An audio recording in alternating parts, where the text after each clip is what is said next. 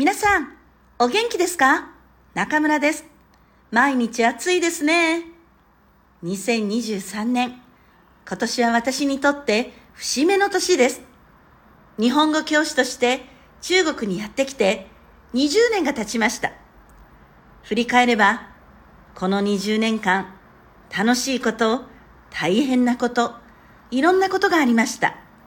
その時、中国の皆さんがいつも支えてくれました。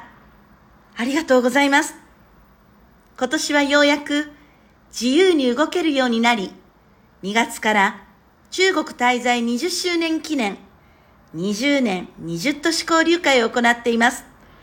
今まで深セン、蘇州、アモイ、大連など7つの町で中村ラジオのリスナーの皆さんにお会いしてきました。そして今週の日曜日、7月23日、くんくんと一緒に上海にお邪魔します。上海の皆さん、ぜひ私たちに会いに来てください。一緒に素敵な思い出を作りましょう